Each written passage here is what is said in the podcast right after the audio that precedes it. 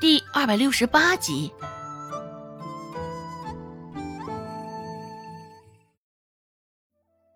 晚饭之后，周兴与周芷洗碗。至于周有巧，仗着自己是嫁到西河村的，现在已经是半个外人了，也没有怎么沾过家里的活儿。周有巧这般轻松悠闲，对此罗氏一向是怨念颇深。只是奈何看在钱的份上。孟婆子也只是睁一只眼闭一只眼。从周有巧的反应看出来，他与张大海绝对带上了些关系。今儿个周芷又怎么会轻易的放过他？非得让他吃些苦头才行。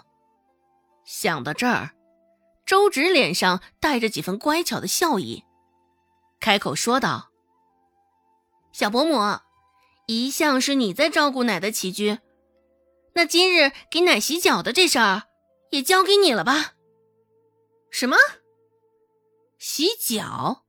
一听，周有巧感觉眼前都黑了。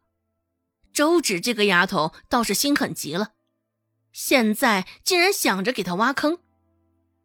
周有巧心里也是气愤极了。当初在宋家，就是宋云飞，周有巧都没有帮着伺候过她洗脚。现在却要摊上这样的事儿，没门儿！周有巧打心眼里开始抗拒。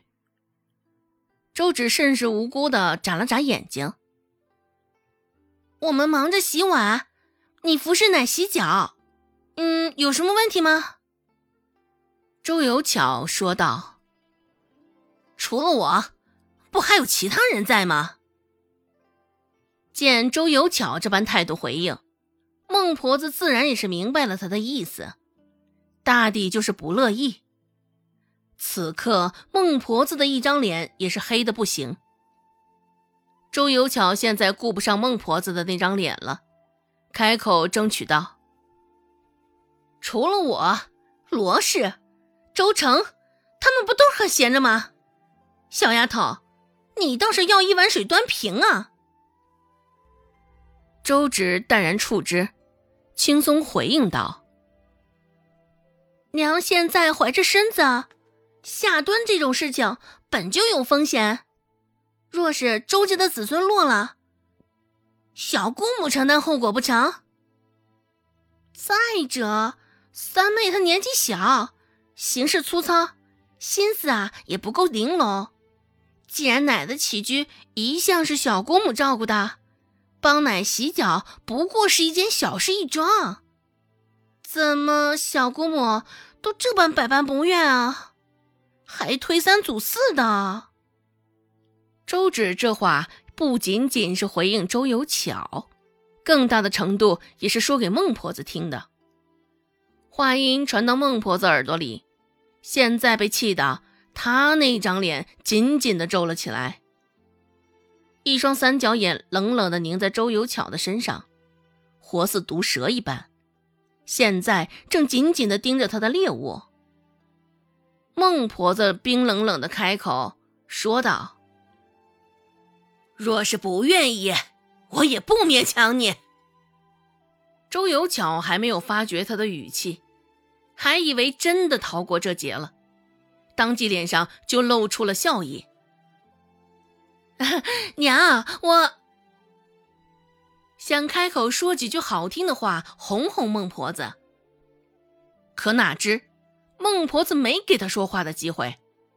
看到周幽巧脸上的表情，孟婆子那张脸皱得跟菊花似的，沉着声说道：“哼，日后我也不需要你来照顾了，现在就给我回房，收拾收拾东西，给我走。”你这尊大佛，我们家供不起啊！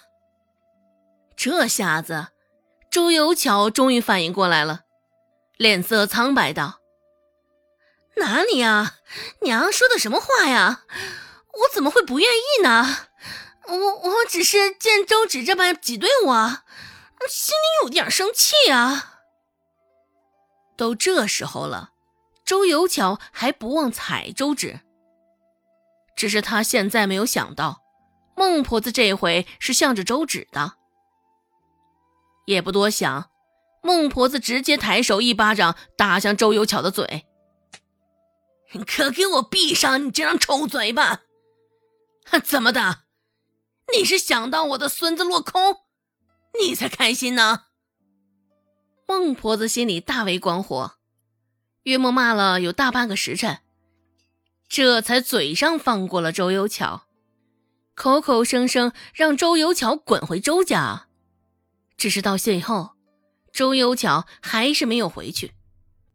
瞧了一眼渐渐恢复平静的房间，周芷嘴角带上一抹讽刺的弧度，此时心里也能猜到些许原因。大抵就是周有巧又花了银两，这才平息了孟婆子心头的怒气。不过，最终周有巧还是没能逃过给孟婆子洗脚。孟婆子的脚很脏，一脱鞋。一股难以说明的味道，就跟疯了似的往周有巧的鼻子里钻。孟婆子腿脚不方便，周有巧也不乐意给她洗澡。孟婆子上回洗澡还是五天前的事情了。现在天气也不热，孟婆子又容易动怒，比常人更容易出汗。一天下来，三四身汗都是正常的。他身上的味道更是不言而喻了。两个脚丫子都是黑黢黢的，脚底还沾上了不少的泥。脚趾缝隙之间，脚趾的指甲盖里也都是黑乎乎的。周有巧憋着气，尽量少呼吸这些浊气。现在周有巧有些庆幸，刚刚吃晚饭的时候没有吃多少。若不然，闻着这股味儿，指不定就得全吐出去了。周有巧深呼吸一口，视死如归一般，这才拖着孟婆子的脚进入水中。不过是一瞬的事儿，原本还是澄清的清水，瞬间变得灰不溜秋的。尽管现在心里唾骂死了。只是周有巧却还得装作是很开心愉悦的样子，硬着头皮，周有巧也将自己的手沾了沾那泥浆。一瞬间，周有巧不想要这双手了。